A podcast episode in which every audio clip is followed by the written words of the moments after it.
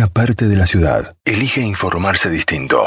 Temas de café. Es el momento del día donde querés escuchar el lado B de las cosas. Bueno, qué bueno poder hacer esta charla con Laura Gómez, licenciada en Psicología de la Universidad de Buenos Aires, directora del programa de acompañamiento familiar y el de fortalecimiento educativo de la Asociación Mensajeros de la Paz. ¿no? Vamos a hablar, Gabriela, con Laura, eh, acompañando emociones, dice, ¿no? Los derechos de las infancias. Está en contacto con nosotros. Buen día, Lau, ¿cómo te va? Hola, buen día, ¿cómo están? Gracias Muy por la invitación. Bueno, a- a- al contrario, gracias por, por tu tiempo. Eh, de- ¿Cómo o de- por dónde tenemos que hablar, empezar a hablar hoy en día acerca de los derechos de las infancias? Eh, qué, qué compleja tu pregunta. Por, por todos lados, la verdad es que nosotros trabajamos con, con infancias en situación de vulnerabilidad y mm, en, Sí. en nuestro país sigue siendo muy desigual la situación de, de muchos niños y muchas niñas. Eh, así que todos los derechos están están involucrados, a veces los más los más básicos como tener una vivienda digna, una familia, Sí, hasta claro. garantizar la educación o el derecho a la salud. Este, la verdad es que es- es, muy amplio y varía mucho de entre las poblaciones, ¿no? Sí.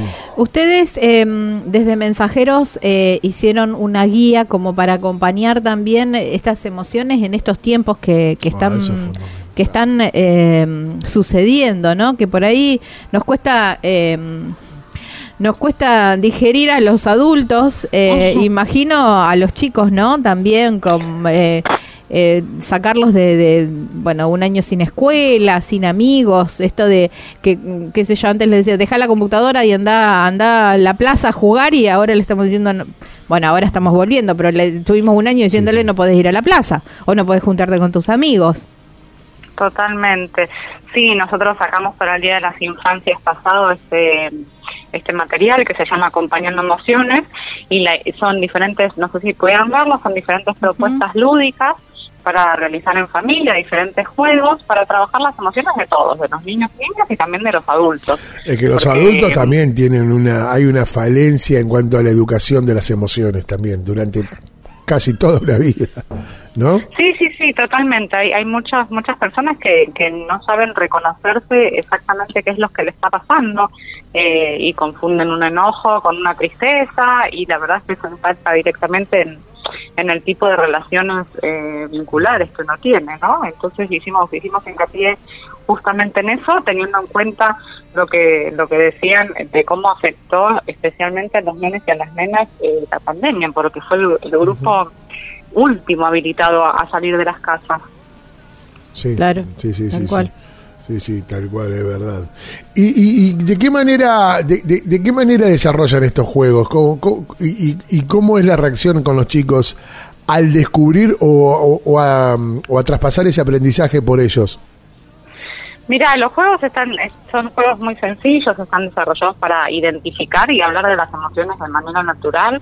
La verdad es que cuantos más chicos son es más fácil. El, el contenido de emociones está dentro de la ley de educación sexual integral, ¿no? Entonces nosotros también lo, trabajamos, si bien no tenemos em, espacios educativos formales, sino que son de apoyos escolares o de acompañamiento educativo, tomamos cuenta también de esta ley para, para desarrollar material y la verdad es que es, es muy interesante lo que se genera y también hay un ida y vuelta con las familias que, que siempre es muy enriquecedor. Y, Pero bueno, como te decía, cuanto más chicos son, es, es más sencillo abordar cuestiones que después se, se cristalizan de adultos, ¿no? Sí, y, y- y una vez que logran identificar las emociones, eh, también le brindan esas herramientas para poder, bueno, no sé si en tal caso liderarlas o, o- o- o volcarse a, a otra emoción. Sí, en realidad lo que hacemos es transmitir la importancia de, de vivenciar cada emoción como lo que es. Digo, hay hay un- una idea eh, general de que hay emociones positivas y negativas. Nosotros no trabajamos con eso, sino por el contrario, las emociones son, ¿no? Que uno este, tenga ira no significa que esté bien, digo, algo lo produjo. El tema es cómo uno lo manifiesta hacia los demás. Claro. Eh, una cosa es poder eh, expresarlo en palabras y retirarse, y hacer, no sé, un ejercicio de relajación, supongamos, o de respiración, y otra cosa es pegarle a un compañero. Digo, el, el mismo, la misma emoción eh, puede vivenciarse de, de forma saludable o eh, violentas en este caso, porque usé el ejemplo de la ira, ¿no? Pero bueno, trabajamos en este sentido de, de cómo expresarlas de manera saludable para con los demás. Bien. Y, y, los juegos en este sentido también ayudan un montón, la música, el baile, ¿no? Sobre todo cuando pasan por ese tipo de emociones.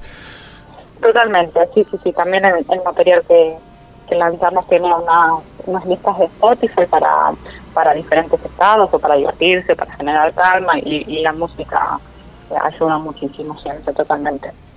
Bien, ¿cómo hace la gente para encontrarse con esto, con, e, con esta parte de Mensajero de la Paz de la Asociación Civil? Esto lo pueden bajar de nuestra página web, que es www.mensajerosdelapaz.org.org. Es un material absolutamente gratuito, este, lo, lo linkean y, y, se descarga el, el, PDF. Después lo pueden imprimir o lo pueden utilizar directamente en un dispositivo móvil. Lau, muchas gracias por tu tiempo. No, por favor, a ustedes. Que tengas una excelente jornada y gracias por compartirlo. Igualmente, un Chau, abrazo. Un abrazo enorme. Laura Gómez, licenciada en Psicología de la Universidad de Buenos Aires y directora del programa Acompañamiento Familiar y el Fortalecimiento Educativo de la Asociación Mensajeros de la Paz. Estas cosas pasan en tema de café.